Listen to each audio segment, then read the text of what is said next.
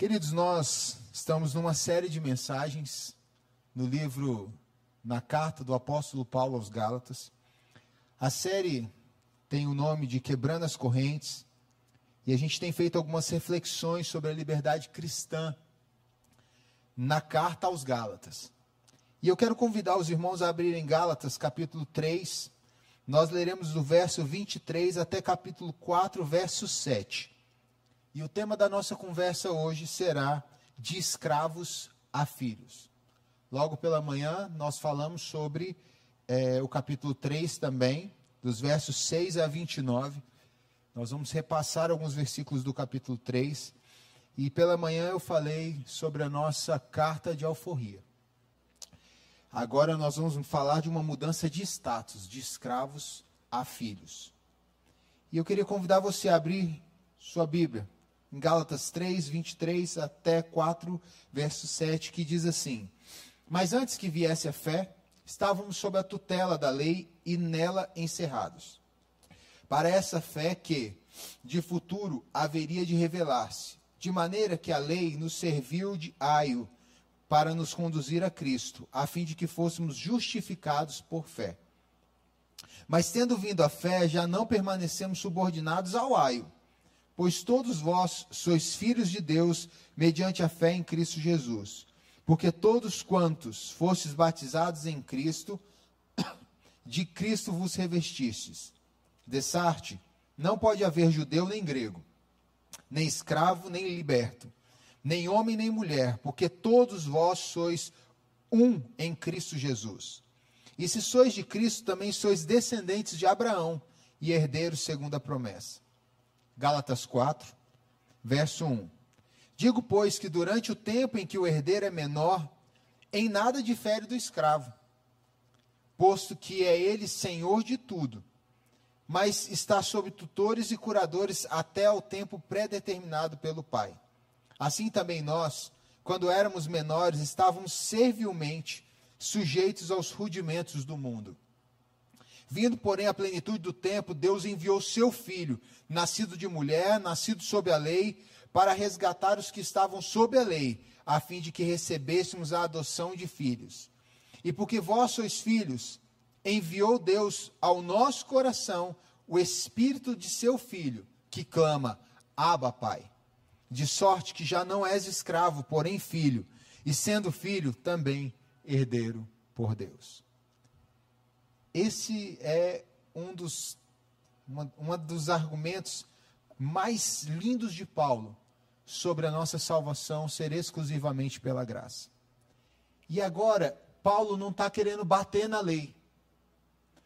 Nós conversamos pela manhã e temos conversado é, outros, em outros encontros que Paulo conversa com os irmãos é, da igreja, das igrejas da Galácia, porque um grupo de hereges judaizantes estão impondo a circuncisão e colocando dentro do contexto do cristianismo a lei mosaica como um fator para que você seja justificado. Paulo, então, escreve essa carta e ele já inicia essa carta sem muita conversa. Ele já é bem direto no, na, na carta aos Gálatas. Ele não faz transições aos amados irmãos, não. Ele já começa se apresentando, falando aos irmãos e dizendo: Olha, peraí, que conversa é essa? Como vocês se deixaram contaminar tão rápido? E então ele começa os seus argumentos falando sobre a salvação pela graça em Cristo Jesus e tendo Cristo como centro da história da redenção e o centro de toda a palavra de Deus, que é o que nós conversamos hoje pela manhã. Cristo como essa ponte hermenêutica, Cristo como essa aplicação de Deus na sua palavra. Toda a palavra de Deus fala a respeito de Cristo e toda a nossa vida cristã e salvação está baseado nessa visão de Cristo sendo o nosso Senhor e Salvador. Mas parece que agora Paulo está mais abrandado. Ele começa essa conversa falando assim: olha, eu quero explicar para vocês que eu não tenho ódio da lei. Não é um ódio que eu tenho da lei. Eu quero que vocês entendam agora qual é o propósito da lei na história da redenção. entendendo que de Gênesis a Apocalipse, a palavra de Deus nos traz a história da redenção. Um Deus que decide redimir o homem do seu pecado, enviando seu filho, trazendo promessas, e no capítulo 3 iniciar, é, é, em todo o seu capítulo aí, é, ele vai falar, por exemplo, de Abraão, que a promessa feita a Abraão. E essa aliança, por meio de Abraão, em que Deus promete o descendente, onde Deus promete é, ali para Abraão que daria para ele aquele que, se, que redimiria o povo, que remiria o povo. No texto que lemos então, Paulo começa o seu argumento falando: Olha, eu quero que vocês entendam como eu enxergo a lei por meio das Escrituras. Porque no capítulo 3 ele inicia com um argumento experimental, experiencial, na verdade, como você experimentou a salvação, a descida do Espírito. Depois ele vai para o argumento escriturístico, a aliança de Deus com Abraão. Vamos voltar a, a olhar a lei na perspectiva cristocêntrica. E agora ele fala assim: olha, deixa eu falar como é que realmente é a lei. Paulo nos chama para que a gente mude desse status de escravos a filhos como final, do, como o versículo 7 do capítulo 4 diz, que nós deixamos de ser escravos e nos tornamos filhos por meio de Cristo Jesus. Para que a gente mude de status, primeiro a gente tem que ter uma visão madura da história da redenção. Algumas palavras aqui são muito importantes para mim e para você, querido. Quando Paulo olha para esses irmãos, ele diz: Olha, eu quero explicar o que a lei era para mim e para vocês. Ele usa três funções aqui para a lei. O aio, que no original grego é o pedagogo, não como nós entendemos no dia de hoje, tá? Esse, o professor, o pedagogo nos tempos de Paulo, ele era aquele que levava é, a criança ele estava ele tava ligado a, a, ao cuidado, não só no cuidado físico, mas principalmente no cuidado realmente intelectual, onde ele levava a escola, ele trazia é, das escolas é, é do tempo, dos ensinos ali, ele ficava vigiando, ensinando é, para as pessoas, para a criança, os, os como que eu, as disciplinas mesmo, disciplinas de vida, os valores de vida. E o pedagogo também era aquele que, inclusive, disciplinava ferrenhamente. Quando eu digo disciplina aqui, eu estou falando de vara, estou falando de surra. E muitas vezes ele era bem rígido, o que fazia com que a criança desejasse ser um adulto ou atingir a maturidade o mais rápido possível. E a gente tem que entender que dentro do mundo de Paulo, o mundo é, hebreu, mundo romano, mundo grego, a maturidade se atingia de formas diferentes, mas todas elas tinham seus ritos de passagem. Entre os judeus, tinha-se um bar mitzvah, a partir dos 12 anos, o menino já tinha responsabilidades de homem. Entre os gregos, como um todo, e inclusive entre os romanos, a maioridade se dava a partir dos 18 anos, com o rito de passagem. Nos romanos, eles chamavam esse rito de liberalia, onde esse, é, essa criança tornava-se livre e tornava-se, então, é, é, detentor de direitos como um cidadão romano, como qualquer outro cidadão romano. E Paulo nos dá essa visão aqui, dizendo: olha, eu quero mostrar para vocês que a lei, na verdade, é um processo de Cuidado para uma criança, viver sobre a lei, é viver infantilmente. Mas a lei teve esse processo. Ela teve essa importância. Ela era como um pedagogo. Ela nos disciplinava. Nos versículos anteriores, Paulo vem com uma linguagem mais pesada, dizendo que a lei revelava quão amaldiçoado nós éramos. Quão pecadores nós éramos, mas agora ele vem com uma linguagem um pouco mais branda para que a igreja da Galácia entenda o que ele quer dizer, para que ele não seja visto como um inimigo da lei, mas que a lei teve importância num processo da redenção.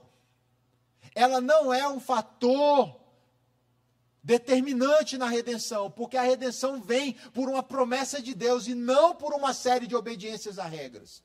Mas por ter o coração comprometido, na verdade, de um Deus que prometeu que salvaria o seu povo. E olha que Paulo começa o versículo 23 falando sobre uma ideia de quem está olhando para toda a história, dizendo: eles creram no que viria, nós cremos no que já veio. E ele fala dentro dessa visão histórica. E ele diz: olha a história da redenção com um olhar mais maduro. E para Paulo, a maturidade está em olhar a, a história da redenção a partir de Cristo Jesus como cumprimento das promessas, cumprimento perfeito da promessa de Deus. E ele usa essa expressão pedagogo, que é aquele que está é, ligado aos cuidados morais e às disciplinas de conteúdo mesmo, educacionais. Mas ele usa duas outras expressões. Nos versos 1 a 3 do capítulo 4, ele usa a expressão tutores e cuidadores e curadores, que são expressões de pessoas que cuidam da parte da herança. E ele diz: a lei também é também está dentro desse processo de ensinar a criança. Dizer assim: olha, você ainda não consegue lidar com essa liberdade como um todo. Mas vai chegar um momento que você vai assumir a sua maturidade. E aí ele diz que essa maturidade é assumida quando Cristo vem.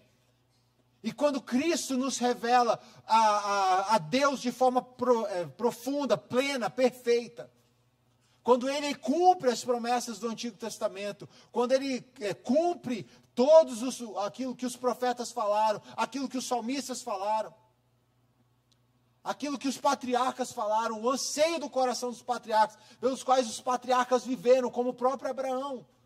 Ele foi justificado pela fé, não por, por obras, mas pela fé. Fé aonde? Fé no Filho de Deus, fé na promessa do descendente de Deus.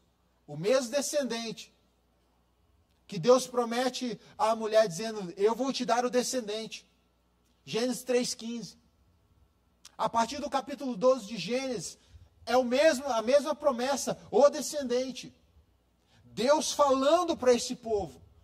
Deus falando a Abraão. E por meio de Abraão, ele está dando o princípio dos evangelho, do evangelho.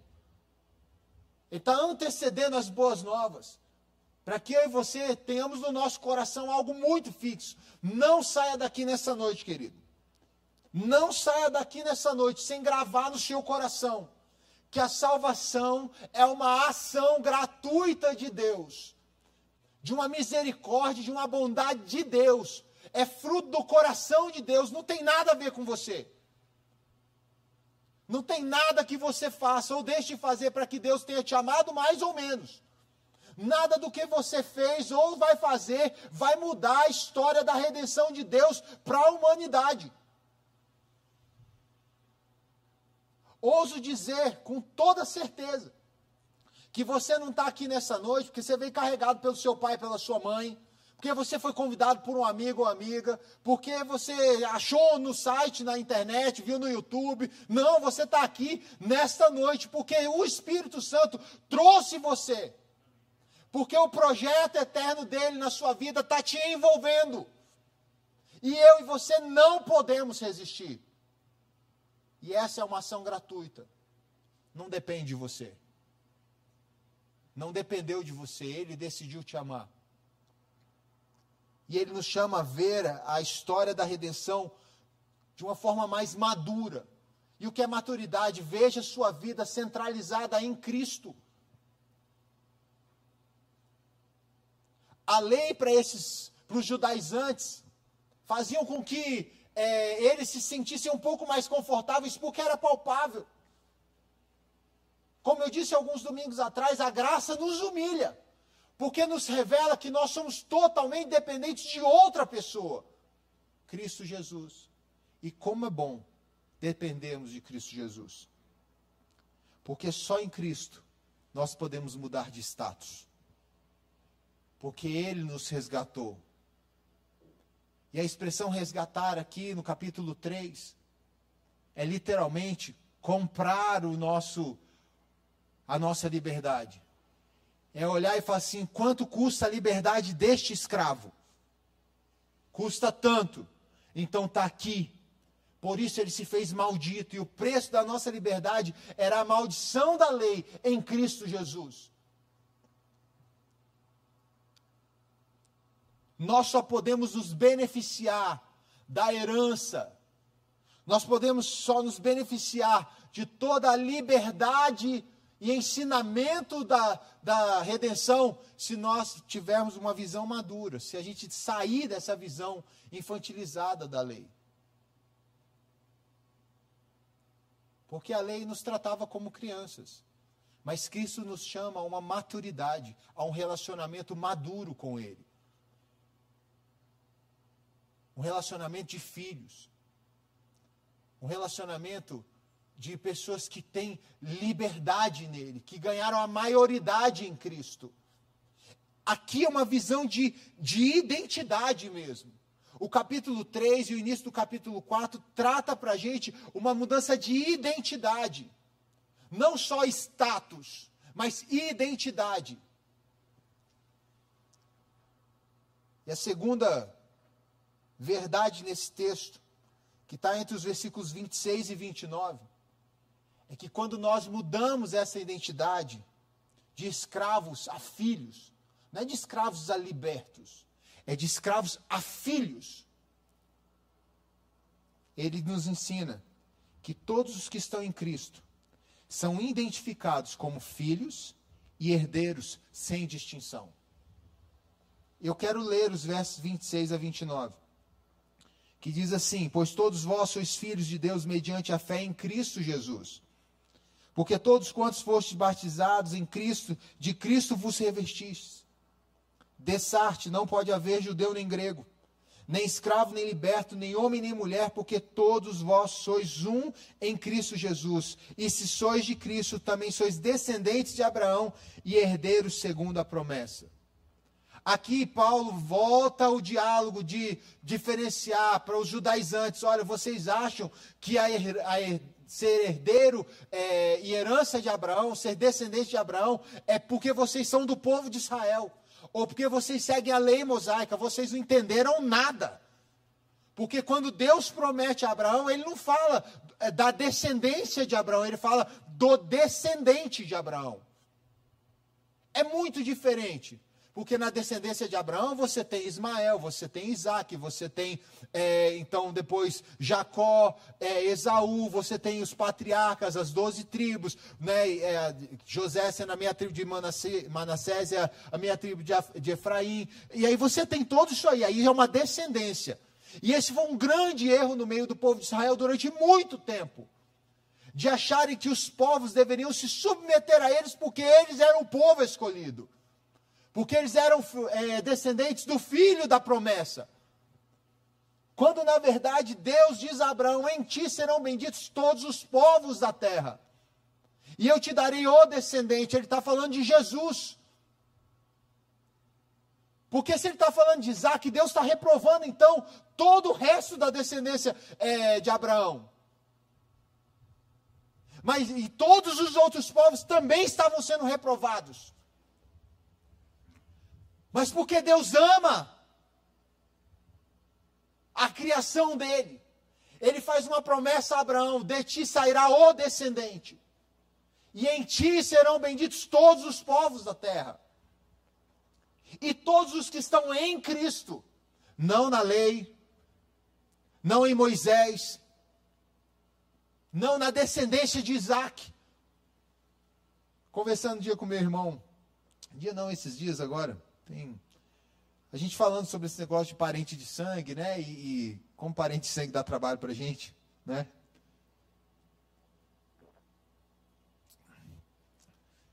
E aí eu, ele falou assim, ele preocupado, falou assim, maninho, nosso sangue até pernilongo tem, cara. É. Não se preocupa com isso. Ah, mas se ele é obrigado a isso ou não, a visão. Não, não, não cara. Não é isso que une os nossos corações. Não é uma herança biológica que nós temos. Nós temos uma herança eterna. A nossa aliança é gerada no sangue de Cristo. É na eternidade. Não é por um sobrenome. Não é um sobrenome que define a nossa identidade de filhos de Deus. O que nos faz filhos da promessa, filhos da descendência de Abraão, não é uma língua como o hebraico, não é uma cultura como a cultura de Israel, é, a, é crer na promessa que Abraão creu. É viver com o coração comprometido com a verdade que Abraão cria. Como Paulo mostra, e Paulo está dentro de uma, de uma perspectiva histórica agora, ele está olhando e falando assim: Abraão creu no que viria, nós cremos no que já veio, mas cremos na mesma pessoa, cremos na mesma promessa. Porque toda a Escritura fala, anuncia a vinda, a primeira vinda de Cristo, o seu nascimento, o seu ministério, a sua paixão, a morte, a ressurreição, a sua ascensão, e anuncia a segunda vinda. E aqui nessa perspectiva, pela manhã nós falamos sobre como Cristo quebra a arrogância étnica, social e de gênero. Não vai dar para a gente conversar de forma muito profunda nesta noite sobre essas coisas, mas vale a pena a gente ressaltar novamente que quando nós vivemos como filhos e herdeiros é, em Cristo, nós não, não temos distinção uns dos outros. E isso vale a pena para que a gente possa entender e conversar seriamente como igreja na nossa caminhada, nos nossos círculos, nas nossas aulas, nas nossas pregações. Conversar sobre assuntos como é, preconceito racial, racismo contra o negro, contra o índio, contra é, o, o imigrante. Conversarmos sobre acessibilidade, porque se não há distinção entre é, o grego, entre é, o judeu, se não há entre o escravo e o livre, entre o homem e a mulher, nós precisamos falar sobre acessibilidade. Acessibilidade para o portador de necessidades especiais. Acessibilidade para é, pais e mães de crianças especiais, como eu sou um deles.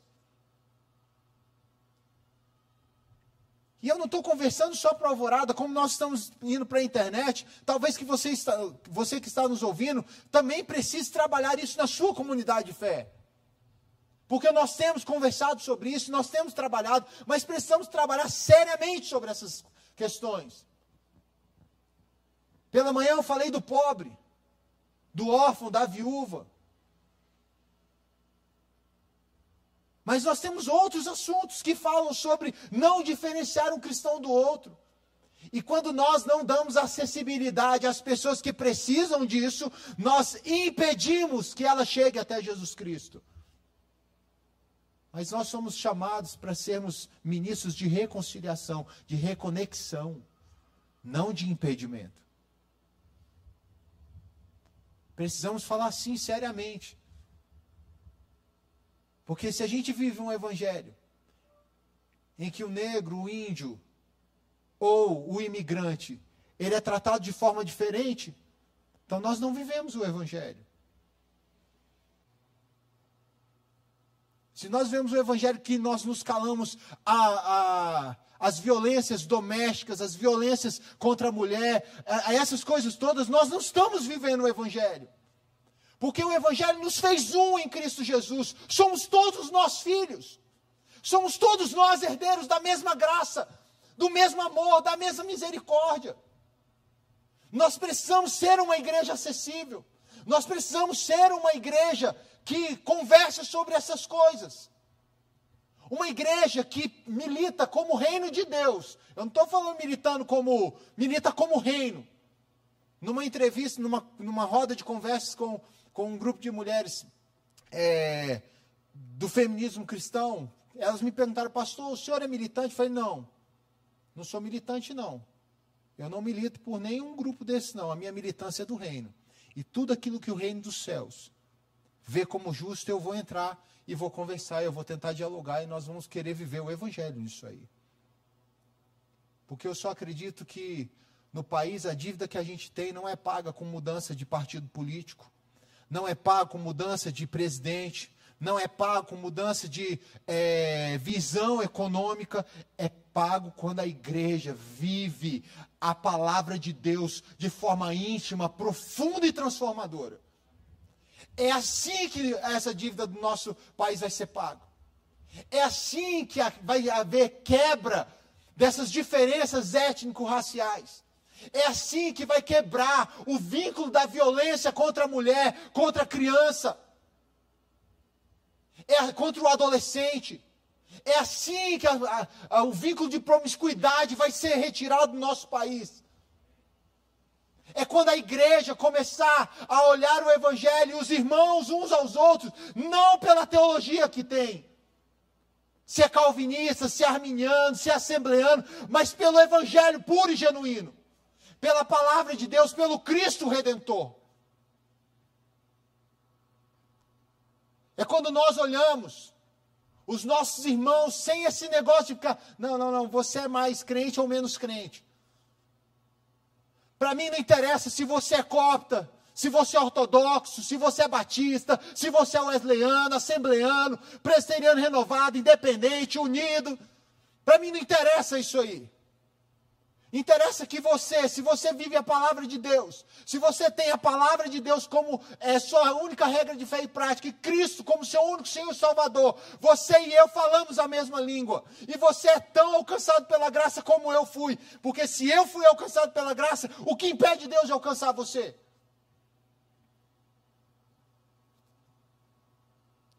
E nós precisamos conversar sobre isso, queridos. Porque às vezes isso não está nas nossas pautas.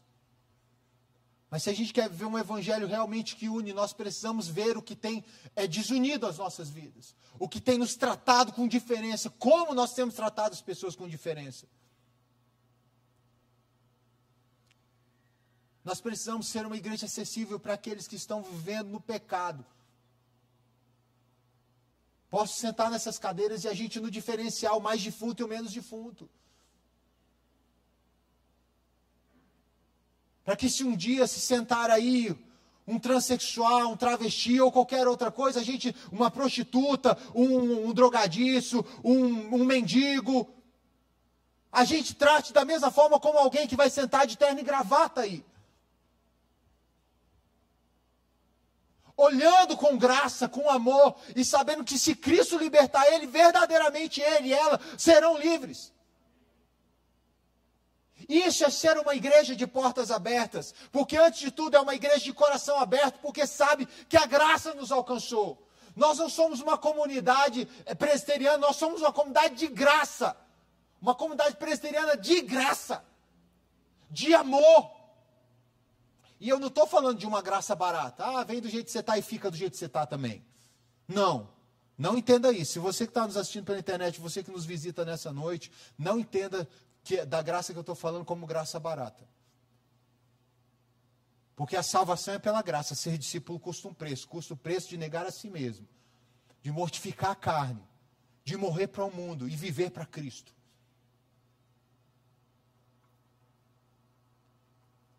O apóstolo Paulo nos diz que não há distinção mais. Ninguém é melhor do que ninguém. E ele está tá citando esses, é, é, esses conjuntos aqui, étnico, social, é, de gênero, porque na época dele, ele não está falando que o evangelho parou com tudo, ah, não existe mais homem, não existe mais mulher, não existe mais, não, não existe pai pobre, rico. Não, não, ele está falando o seguinte: toda vez que nós estivermos juntos, não pode haver distinção. Ele vai voltar a falar isso lá em 1 Coríntios, quando ele olha para os irmãos de Coríntios e diz: Cara, vocês estão brincando? Como assim? Vocês estão fazendo da mesa do Senhor um momento de segregação. Uns comem mais, outros não comem nada, e vocês não juntam essa mesa. Todos precisam ter acesso à igreja do Senhor. O reino dos céus não é para presbiteriano, o reino dos céus não é para batista, o reino dos céus não é só, não é só, né? Para assembleano, o reino dos céus não é só para católico, não é só para ortodoxo, não é só para copta, o reino dos céus é para aqueles que Jesus Cristo escreveu o nome do livro da vida.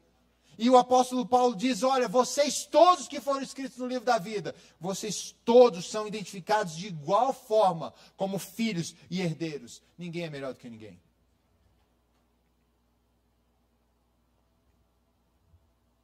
Então nós precisamos ver, no fundo do nosso coração, na realidade dos nossos dia a dia, como comunidade de fé, se a gente tem distinguido algum grupo dizendo: Você aqui não pode entrar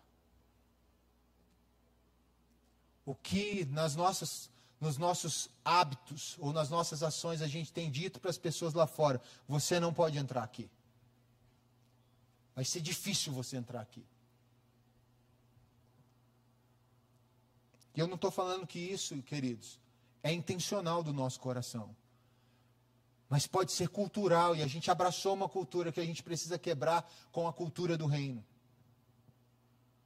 E na cultura do reino, o apóstolo Paulo diz que Deus prometeu a Abraão descendente para que todos os povos pudessem ser abençoados.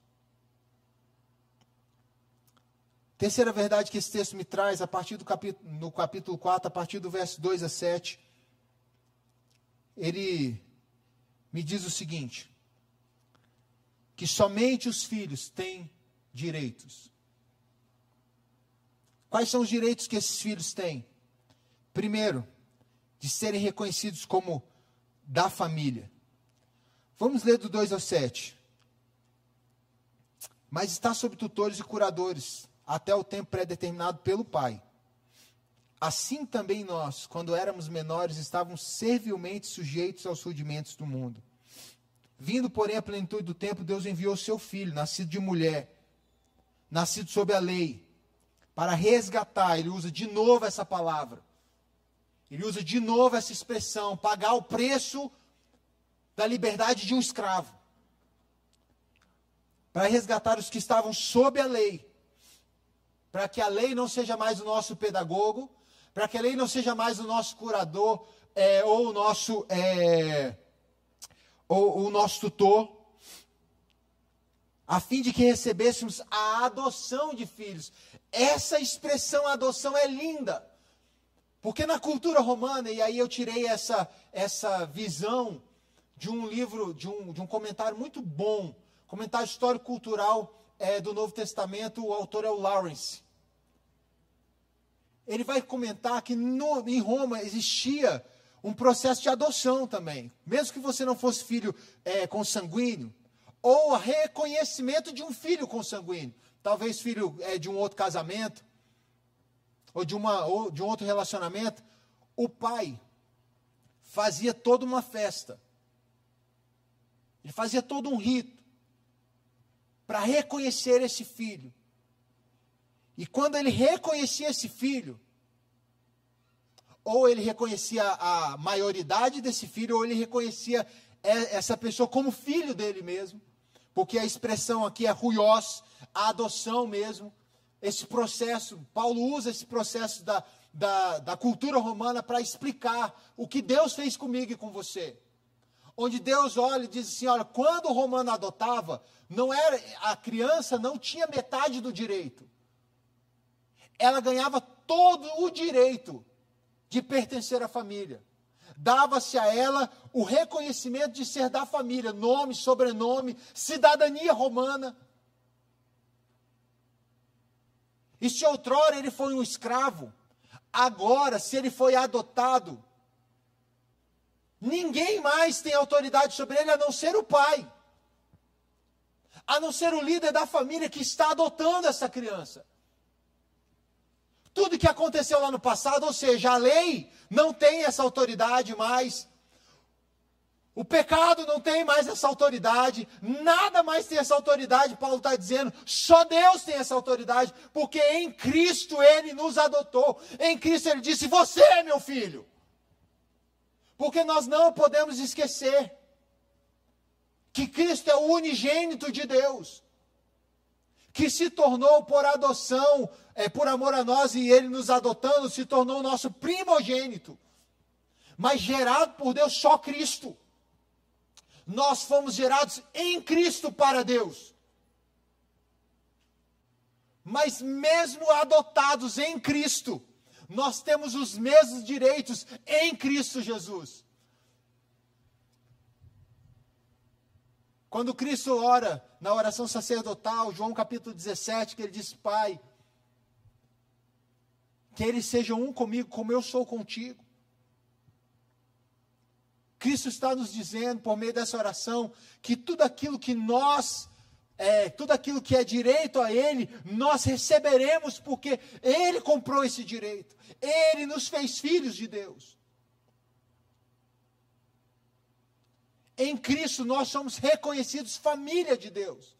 Nós fomos tirados não só do status, mas da identidade de escravos e ganhamos a identidade de povo de Deus. Povo que está na aliança, povo que foi abençoado por meio da promessa de Deus a Abraão. Não por um sobrenome é, humano, mas pelo nome de Cristo Jesus, nome sobre todo nome. Somente os filhos têm direito a serem beneficiados, a beneficiários livres da herança.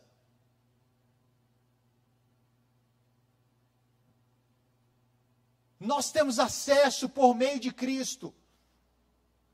Quando nos tornamos filhos de Deus, a todas as bênçãos que Deus tem para nós. Todas as bênçãos. Toda a graça de Deus está disponível para mim e para você. Toda a misericórdia de Deus está disponível para mim e para você. Toda a sabedoria de Deus está disponível a mim e a você. Todo o amor de Deus está disponível a mim e a você. Toda a santidade de Deus está disponível a mim e a você. Tudo isso porque toda a ira de Deus esteve sobre Jesus Cristo.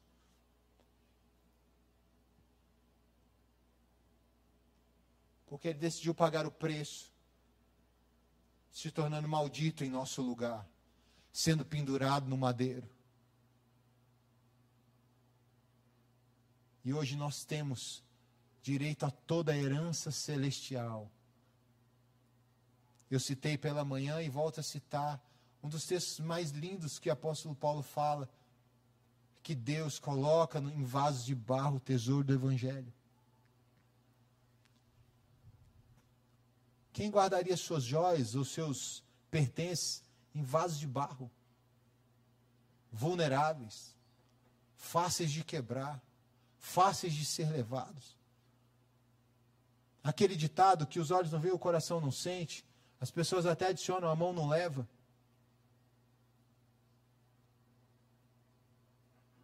Mas Deus coloca o seu tesouro em nós, justamente para que as pessoas sintam desejo de ter esse tesouro nelas também. É proposital Deus fazer isso, Deus expor a beleza do Evangelho a partir das nossas vidas frágeis, falíveis, mas alcançadas e transformadas pela graça dEle, e aquele que nos fez uma obra em andamento. John Stott já dizia isso, eu não sou ainda quem eu quero ser, mas uma coisa eu tenho por certo, que Deus não permite ser quem eu era. Nunca mais seremos as mesmas pessoas, porque a cada dia mais nos tornaremos a face de Cristo Jesus. Nós somos beneficiários, somente os filhos têm direito a se beneficiarem livremente da herança de Deus em Cristo Jesus. Por fim, somente os filhos têm direito a ter intimidade com o pai e com os da família. Queridos, versículos 6 e 7 diz assim: Porque vós sois filhos, enviou Deus ao nosso coração o espírito de seu filho, que clama, Abba, Pai, de sorte que já não és escravo, porém filho, e sendo filho também herdeiro por Deus. Esse trocadilho de não ser é, escravo, mas filho, e, a, e usar a expressão abapai, o escravo poderia chamar o seu dono de pater, dentro do círculo romano, que significa pai. Mas de forma alguma, o escravo poderia dizer aba pater. Pai querido. Porque essa expressão só o filho, só quem tinha intimidade na família, é que tinha direito de fazer. Paulo então nos diz: olha, para de olhar para a lei, deixa dessa infantilidade, porque Cristo tirou vocês dessa infantilidade para vocês viverem plenitude. Para que vocês parassem de viver como escravos e passassem a viver como filhos, pararem de chamar só de pai, mas de pai querido, pai amado. Porque vocês foram adotados, vocês não são mais é, escravos, vocês foram adotados. Mudou a identidade de vocês, o status e a identidade mudou. Vocês são filhos. E queridos, muitas vezes, nós sentimos desejo, no desejo do nosso coração de vivermos pela lei. Já falamos isso aqui, porque a lei é mais fácil você viver pela lei. Porque a lei é palpável. A lei é mensurável. Você mede quão bom você é. Mas Paulo volta a dizer: pare de viver dessa forma, porque toda vez que você viver pela lei, você vai entender quão desgraçado você é. Quanto você precisa da graça de quão miserável você é. E no dia a dia, a gente tem dificuldade de viver pela graça. Nós temos dificuldade de viver pela graça, de aceitar que a nossa vida depende única e exclusivamente da graça de Deus. Mas é libertador quando eu e você vivemos a adoção, a nossa vida como filhos adotivos de Deus, porque ganhamos de Deus todos os direitos de um filho. Tudo que Deus reserva a Cristo, em Cristo nós temos também. Como eu já disse, amor, graça, misericórdia, sabedoria, santidade, Deus tem livremente para você. Se lança. O relacionamento com a lei é uma relação contábil, é uma relação matemática, é uma relação cartesiana, é uma relação de escravo. Mas o relacionamento de Deus com Deus não, como filhos. Quando nós relacionamos com Deus em Cristo, é um relacionamento de amor, de transformação, de profundidade, de abraço, de envolvimento. É isso que Deus quer para você nessa noite. Deus quer envolver você com a graça, com o amor dele, quer que você saia daqui desejoso no seu coração de ser filho e não escravo. De não se limitar a chamar Deus de pai, pai como escravo chamava o seu senhor de pater, mas de chamar de pai querido, porque você tem direito em Cristo. Mas para isso, eu quero citar George Whitfield. Os biógrafos de Whitfield diziam que ele, em toda a pregação dele, ele dizia: Você precisa nascer de novo. E uma vez uma senhora perguntou para ele, pastor, porque em todas as suas mensagens o senhor disse, você precisa nascer de novo. Ele virou para aquela senhora, porque a senhora ainda não deve ter entendido que a senhora precisa nascer de novo. Cristo olhando para Nicodemos dizendo que é nascido da carne é carne, mas o que é nascido do Espírito, esse é Espírito. E se eu e você formos revestidos, batizados em Cristo, nós vamos ser revestidos de Cristo.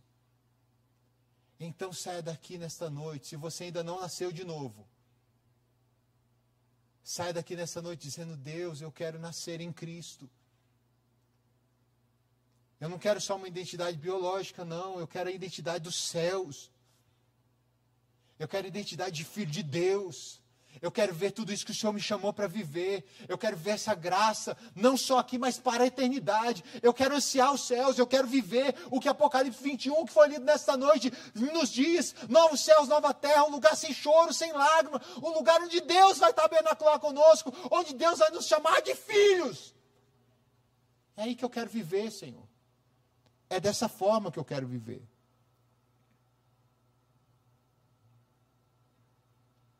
Para que eu e você a gente saia desse status de escravo a filhos, tenha uma visão madura da história da redenção Entenda que todos os que estão em Cristo são identificados como filhos e herdeiros, sem distinção. E que somente os filhos têm direito a serem reconhecidos como da família, a serem beneficiários livres de toda a herança de Deus para nós e a terem intimidade com o Pai e com os da família. Feche seus olhos, vamos orar ao Senhor.